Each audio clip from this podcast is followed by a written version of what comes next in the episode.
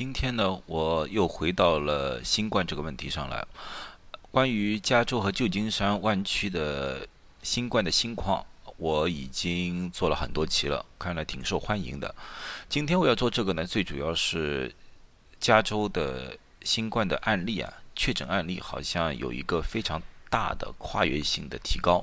那么呢，我就和大家分析一下，也和大家呃分享一下我的的感觉。啊，希望呢听完之后呢，能给大家一些安慰吧，一些安慰。好，呃，那么先说一说美国情况。既然要说，先先说美国情况。整个美国的情况现在已经看到了，呃，从七月底开始，已经开始确诊案例已经在下滑了。啊，不但确诊案例下滑，死亡的案例也是在下滑了。啊，这个呢，从某某种程度来说呢，确实是一个好消息来的。但是呢，最近呢，我就听到了一些呃，微信上面有一些传言，就是说，哎呀，印度比美国做的好多了。印度这么多人，确诊数字很大，啊，很呃，确诊数字很小，呃，死亡率也很低，呃呃，而且呢，他们是用了羟氯喹的关系，诸如此类的。那么呢，我就也去看了一看，啊，我去看了一看，呃，这个呢，印度这方面的问题呢，确实啊，确实他们的案例，从这个案例来说。啊，连美国的一半都不到啊！但它的人口绝对是比美国多了很多倍。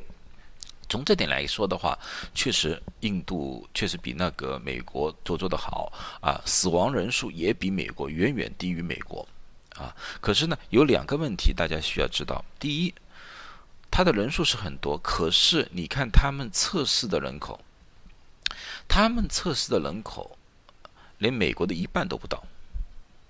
啊，如果从一百万人口里面的百分比来说的话，它是远远低于美国啊。这就是说，它一百万人口里面，它只测了大概两万人，而美国一百万人口里面测了二十万人，这就是他们之间的区别啊。说明就是印度会不会有很多就是无症状者或者轻症状者是作为漏网之鱼没被抓找到啊？或者还有其他原因？我不知道，我不知道。啊，我不知道，可是说它的测试速度确实没有美国快，范围确实没有美国大，连那个测试速度连巴西都比不上，啊，它测它它的百分比连巴西都没比上，而且另外一个问题就是印度，你们来看到，印度根本就没到了一个平缓期，它一直在直线上升当中，所以说印度最坏的这件事情况还没有出现。还一点一点越来越变化，所以说现在总结印度的疫情，我觉得为时过早，啊，包括印度的死亡也在一直在上升，所以从这方面来看的话，我觉得我并不是说羟氯喹没效或者羟氯喹有效这个问题啊，医学界到至今为止还没定论，我也不想多说了啊。可是如果很牵强的把羟氯喹说到和印度的疫情好有关系的话，我觉得也是非常牵强的。啊，从这个数据上就可以看得出来。那么回到加州，我们住在加州，加州大家也看到了，上一段时间下滑了，七月底也是下滑了。可是忽然之间一个高峰，很多人说加州是不是又变坏了？其实不是，因为加州在八月五号的时候，加呃八月八号吧，八月五号的时候，加州的卫生部宣称他们有。三十万个档案还来不及过滤，因为三十万个档案由于他们的电脑系统出现问题，所以说现在很多地方有些数据就是莫名其妙的出现出来多啊，就是因为他们在过滤这个三十万的数据。嗯，可是你不管怎么样啊，死亡它不大会变，因为你不能因为电脑系统有故障而不死人，不可能。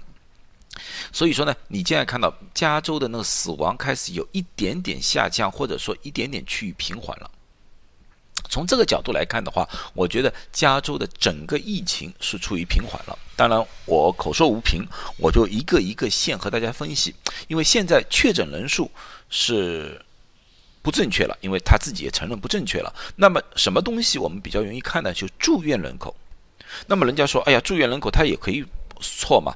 住院人口不会错，为什么住院人口不会错？因为一个人不会因为电脑系统自己觉得不舒服而不去医院，不可能的事情，啊，哪怕有也是可能只有一两个，大部分人不舒服就去医院，所以住院的数字永远是相对来说比较正确的。好，先先看看南加州，南加州是疫情最严重的，洛杉矶新冠的住院很明显下降了，非常明显。圣地亚哥更加别说了，圣地亚哥直线下降，啊，这是个好消息。圣地亚哥都有点像一点刚开始的时候纽约的情况了，啊，所以这个是完全是个好的消息。所以南加州的疫情确实也是变缓了，然后再看看湾区，湾区阿拉米达 County 是最严重的。你们也看看阿拉米达 County，你如果去它的卫生局的那个网站里面，它上面就有个红色的标志，他说现在的数据不正确的，因为加州的电脑系统的问题。但是他说了，hospitalization rate are not affected，住院的比例，住院人口。没有被影响，在政府都这么说了。那么我们现在看阿拉米达康体的住院人数下降了。这个蓝色的是呃非 ICU 的，不是 ICU 的那些病人。下面黄色是 ICU 的，ICU 的没什么变化，ICU 的就是说重症病房、轻症病房的话，人数已经在下降，所以总的人数是在下降了，这个很明显。